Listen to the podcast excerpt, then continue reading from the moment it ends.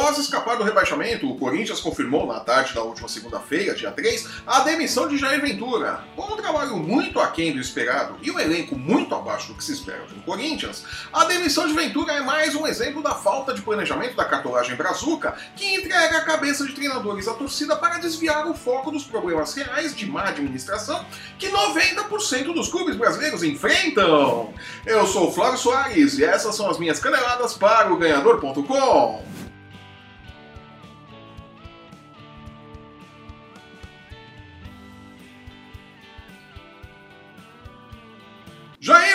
não é mais o técnico do Corinthians. Não! Quem poderia imaginar uma coisa dessas? Puxa vida, fomos pegos de surpresa, né? Hum, louco tio. Dono do pior índice de aproveitamento no Corinthians desde 2006, quando Geninho deixou o clube com 21% dos pontos conquistados, Jair Ventura sai do timão com 31% de aproveitamento, atrás inclusive de Osmar Loss, técnico que merecia ser trabalhado para o futuro, mas que, assim como Elano no Santos, era visto como uma sombra para Ventura e acabou afastado para a reciclagem e depois desligado do staff corintiano. Loss treinará o Guarani em 2019.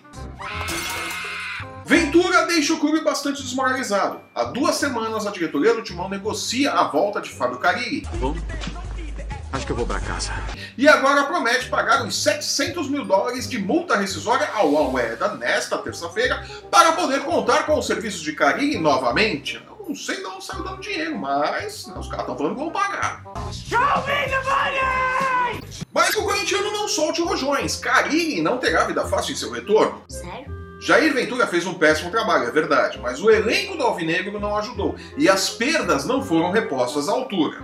Juninho Capixaba foi uma decepção e Danilo Avelar não foi um substituto à altura de Guilherme Arana e muito menos de Sid Clay. You can't handle the truth. Henrique assumiu a liderança da zaga após a saída de Balbuena e o time afundou defensivamente porque, sejamos honestos, Henrique não é Balbuena. Nunca foi e nunca será. Nossa, Na frente, Gustavo, o Gustavo, não era, na visão da comissão técnica do Timão, bom o bastante para seguir no clube. Emprestado ao Fortaleza de Rogério Ceni a pedido do próprio Rogério Ceni, fez 30 gols na temporada, algo que coloca em xeque a capacidade de avaliação do staff corintiano. né? ah, o cara faz 30 gols. O ataque do Corinthians acho que não fez 15, né? Isso sem mencionarmos a contratação sem sentido de Emerson Sheik e a manutenção de pesos mortos como Cleison, Wilson e Paulo Roberto. Os dois últimos passaram boa parte da temporada contundidos, é verdade, mas em nenhum momento a contratação deles se justificou, né? Tá brincando, né? O cenário que Carilli encontrará será daí para pior. O treinador chegará inegavelmente preso às suas titices, achando que Romero é essencial ao esquema tático e seguindo à risca os ensinamentos da escola Tite, que diz que Antiguidade é gosto, tchê. o que em bom português quer dizer os caras que estão há mais tempo no clube terão prioridade. Ah, Terá que provar agora que realmente está no primeiro escalão dos técnicos brasileiros, com um Corinthians sem dinheiro e sem jogadores que façam a diferença. Mas pelo menos o Sheik está aposentado, né? Já não vai ter a tentação de colocar ele no jogo. Ufa! E mais, o modo como as negociações foram conduzidas, com o empresário de Carilli fechando detalhes, e enquanto Jair Ventura ainda era técnico do Corinthians, tiram de Carilli o discurso de seriedade no futebol, como bem lembrou Menon em seu blog. Que Ventura cairia, isso era fato. Todo mundo sabia, até a mãe do Jair Ventura sabia que ele não ia ser técnico do Corinthians em 2019.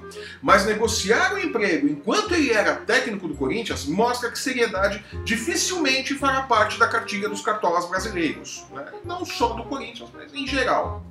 Jura? Cartolas que investem em demissões para desviar o foco de seus erros. Não pode.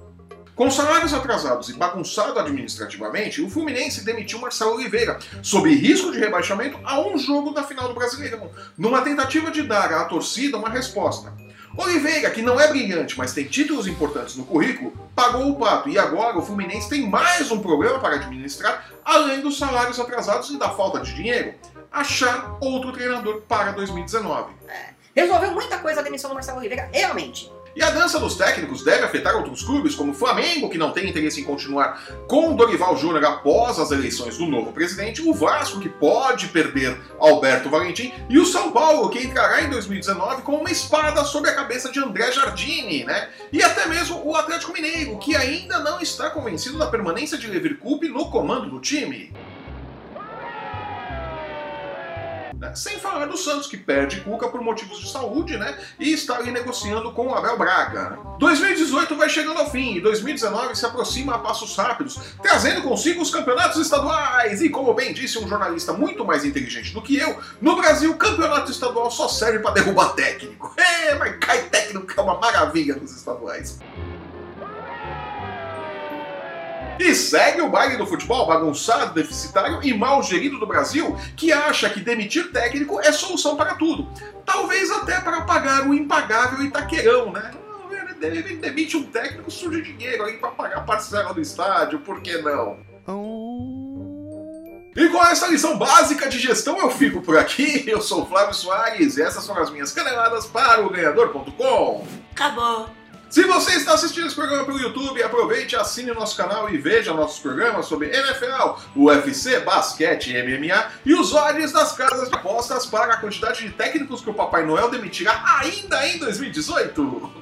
Siga o ganhador nas redes sensuais e não perca um lance do seu esporte favorito. Somos muito mais do que futebol, amados gestores. No post que acompanha este vídeo você encontra os links para seguir o ganhador no Facebook, no Instagram e no Twitter. Acesse o ganhador.com e não perca nossas dicas e palpites para os jogos da rodada nas principais competições esportivas do mundo.